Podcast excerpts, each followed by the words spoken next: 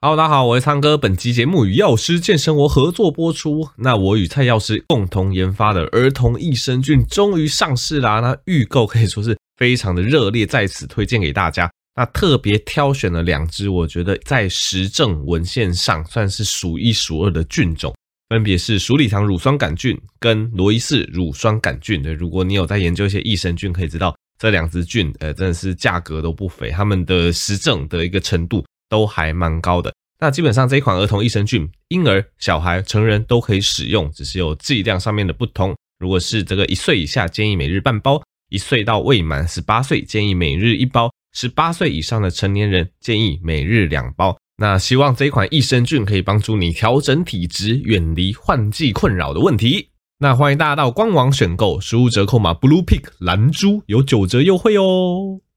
Hello，大家好，欢迎回到苍哥 Podcast。那么一开始呢，还是照惯例跟大家分析一下我们新冠的一个疫情吼。那在呃这个上周礼拜四的时候，机关署终于发布了一篇台湾的一个统计数据，主要就是分各个年龄层，那没有打疫苗，然后打了一剂、两剂、三剂之后，呃各个状况的一个死亡率。对，那这个贴文其实我有贴在 FB 或者是这个 YouTube 社群，那其实大家。呃，也引发蛮多讨论，有些单纯来乱的，我们就就不说，但大部分人还是蛮认真讨论这个数据。那这个数据其实大部分的事情吼，大概都跟大家提过了。简单来说，如果你是青少年，当然我觉得他做的这个表格，他做的这个年龄区间还是没有分得非常的怎么讲，没有分得非常的精确啦。例如说，他的年轻人，他就直接分十八到四十九岁啊，你说十八到。十八岁跟四十九岁的人，他的身体状况会一样吗？其实不会。但是其实你看了一下，十八到四十九岁这个族群哦，如果完全没有打疫苗的话，那每百万人口的死亡人数是六十六点五二人。只要有打了一剂，就会从六十六点五二降到一点七四。总之降了非常非常多。打两剂从一点七四降到零点八一，打三剂从零点八一降到零点一三。所以对很多人来讲，打两剂跟打三剂，不过就是每百万人里面死亡零点八一人或零点一三人，对，因为这个是统计啦，所以算起来当然会有这个小数点的一个数字。所以很多年轻人他们想说，诶，那我就打两剂就好啦，我不要去接种第三剂，可不可以？在年轻的族群，以目前世界上的一个统计，以及我们台湾所跑出来的这个统计，看起来的确是没有什么问题，因为其实也很好理解，因为年轻人相对来讲。抵抗力比较好，那我们对于打了两次疫苗产生的那个抗体，那个综合的力大概也可以维持比较久。所以在十八到四十九岁这个区间，其实只要打一剂就可以非常有效的下降死亡，打两剂大概可以就已经非常有效了啊。如果你要好上加好，当然是可以打到第三剂。但是这个迹象你发现摆在六十五岁以上的人，诶，就完全不是这么一回事哦。首先我们先看六十五到七十四岁。六十五到七十四岁这个年龄吼，如果完全没有打疫苗，每百万人死亡是一百一十五点二四，打了一剂是一百二十一点七七。有人就说：“哎，超人哥，这个是什么疫苗？是毒药是不是？打了一剂的死亡率竟然比没有打还要高？”哎，其实统计不是这样看哦，因为这个是每百万人口的一个死亡人数，所以你一百一十五点二四跟一百二十一点七七去比起来，虽然说一百二十一。好像高了一点点，但是你去跑统计学之类的，因为它的样本数很大，其实你会发现，其实一百一十五跟一百二十一其实并没有一个非常显著的差异啊。这个又有点类似说，哎，今天我跟另外一个人去考一个很难的考试好了，那我得到了呃四十一分，然后那个人得到四十二点五分，哎，虽然说他四十二点五分比我四十一分高，可是你难道就会很笃定说，哦，那个人程度比我好，以后考试会把我电爆吗？对，其实这一样的道理，虽然说。一百二十一是大于一百一十五，可是你去跑一些统计，你可能会发现说一百一十五跟一百二十一，它数字虽然说有差异，可是并没有达到统计学上的一个显著差异这样子。那在六十五到七十四岁，他们打一剂是一百二十一嘛，打两剂就会降到四十一点七九，打三剂就会降到七点五九。所以你会发现在六十五到七十四岁这个年龄群里面。打一剂的疫苗等于是已经没有什么效了，它的一个死亡率其实跟没有打是一模一样的。那打了两剂诶才可以显著下降成三分之一，打三剂就可以下降十倍以上这样子。这是六十五到七十四岁。那在七十五岁以上的人口诶就更不一样喽，它打零剂每百万人口的死亡数是二三七，打一剂二五九，打两剂二三八。你会发现在七十五岁以上的人呐、啊，诶，打一剂跟打两剂疫苗对于预防 Omicron 造成的死亡，诶，已经没有什么效了。因为你会发现打一剂跟打两剂的数据统计起来跟打零剂是一模一样的，但是他们只要打到第三剂，就可以从大概两百三十八这个数字降到七十七，大概减到剩下三分之一的死亡率左右。所以其实哈，这个以我们人体的免疫学来讲，其实是非常容易解释的。因为刚刚讲了，年轻的族群，我们打一剂、打两剂，刺激人体的免疫系统，因为我们这个抗体冲上来，就可以维持蛮久的一段时间，它去中和这个病毒，去对抗重症，其实就会蛮有效。但是以六十五岁甚至七十五岁以上的人来讲，他们本身抵抗力已经比较弱了，身体的共病也比较多，免疫系统对于疫苗的反应也没有像年轻人那么好了，所以你会发现。他们几乎要打到两剂，甚至七十五岁以上要打到三剂，诶，才会有足够的这个综合抗体。因为你可以这样想，他可能前面打一剂、打二剂，他冲上来的那个高度不会像年轻人那么高嘛，所以他可能很快就退去了。所以现在欧米狂大爆发，你会发现，只有打一剂或只有打两剂的人，那个防护力已经不好了。他一定要打到第三剂，他的综合抗体再度冲上来之后，才有比较明显的防重症跟防死亡的效果。对，所以其实。呃，这个数据，如果你之前常常听我的节目，大概也会听到我一直鼓吹说，老年人一定要打满三剂疫苗。以前有些人还会说，那个国外的数据不适用台湾啦。那现在这个就是真的是台湾的数据，七十五岁以上的人真的要打满三剂才会有效果。六十五岁以上的人吼，对，一定要打到两剂到三剂。所以。总之，越年老的人一定要越完整接种疫苗，对于这个欧米狂才会有保护力的啊！如果你真的是青少年，因为我知道你听我的节目很多都是这个十八到三十四岁这个年纪，如果你已经打满两剂了，你不想要去打第三剂，可不可以？诶，以这个数据看起来其实是 OK。虽然说打第三季跟打第二季比起来，它的死亡率可以再降下去，但是老实说，那个数字已经没有差多少。所以对年轻人来讲，其实以这个数据看起来，打两季看起来蛮够的。要不要打第三季？我觉得大家可以自己去评估。但是老年人，尤其是六十五岁以上的人，拜托一定要打第三季哈。所以在此跟大家分享这个数据。好的，那基本上也跟大家分享一下这个呃美国的一个数据一个经验啦。因为大家也知道，我们台湾的防疫走在后面嘛，我们前面封得很好，那各世界各国欧美都已经解封了，他们欧米狂都已经过了高峰了。我们现在台湾的高峰才正要开始，所以国际上的一些数据哈，对我们台湾。还是有一些参考价值的。那美国总是近期他发布了一篇研究啦，他们发现说，齁，诶，现今美国已经有超过四分之三的小朋友都感染过 COVID-19 了，齁，很多超过四分之三哦。对啊，基本上小孩他们打疫苗的这个比例当然是比较低嘛，所以他们得到这个病毒，他们产生症状的机会是会更高的。总之，四分之三的这个数据给大家参考，大家也可以想象。等到台湾之后，总之我们现在是走一个共存状况嘛，大概三个月、六个月之后，可能全台湾小朋友可能也会有超过四分之三，甚至五分之四的人都会有染疫过的这样子的一个状况哈。那这个调查是怎么做的呢？简单来说就是抽血验抗体。那这个也可以跟大家科普一下，因为其实现在卫福部已经开放了吼，像我们诊所就有在验。总之呢，我们抽血去验。你针对新冠的抗体吼，你可以验两种，一个是针对 S 蛋白，就是 spike protein，就棘蛋白的一个抗体；一个是针对 N，就是 nuclear，就是核蛋白的一个抗体啊。总之，你现在抽血去验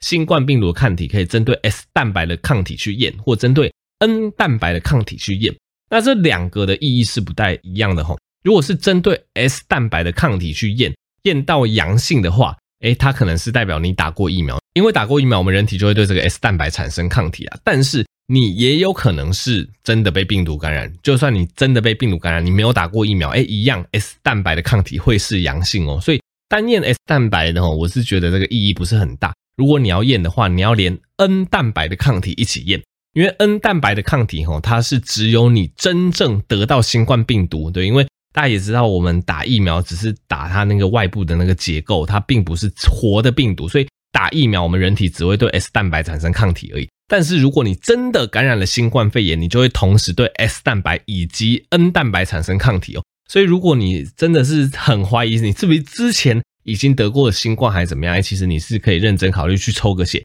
验一下 S 抗体跟 N 抗体。简单来说，如果 N 抗体验起来是阳性的话，那基本上就代表，哎，你真的已经有感染到 COVID-19 了，已经对它这个 N 蛋白产生抗体了。那如果 N 蛋白的抗体是阴性，但是 S 蛋白的抗体是阳性，那这样子只是代表说，哎，你之前打疫苗，而且疫苗是有效的，大概是这么样解读哈。所以美国他们就是做这个研究，他们就去抽小朋友的血啦。那他这个小朋友的年纪是从这个零岁到十七岁这样子。那他们就去验他们血中对于 N 蛋白的抗体，就发现，哎，其实从病毒爆发以来到现在到二零二二年初，哎，已经有超过四分之三的小朋友感染新冠肺炎了。而且哦，现在台湾其实你也发现，大部分家族里感染新冠肺炎的一个状况，通常，呃，蛮常见的哦，都是小孩先得到，然后回来传给爸爸妈妈或家里的老人。对，你会发现近期真的是。蛮多人是这个样的状况，我不知道我的听众有没有你家里是这样子的状况哦。那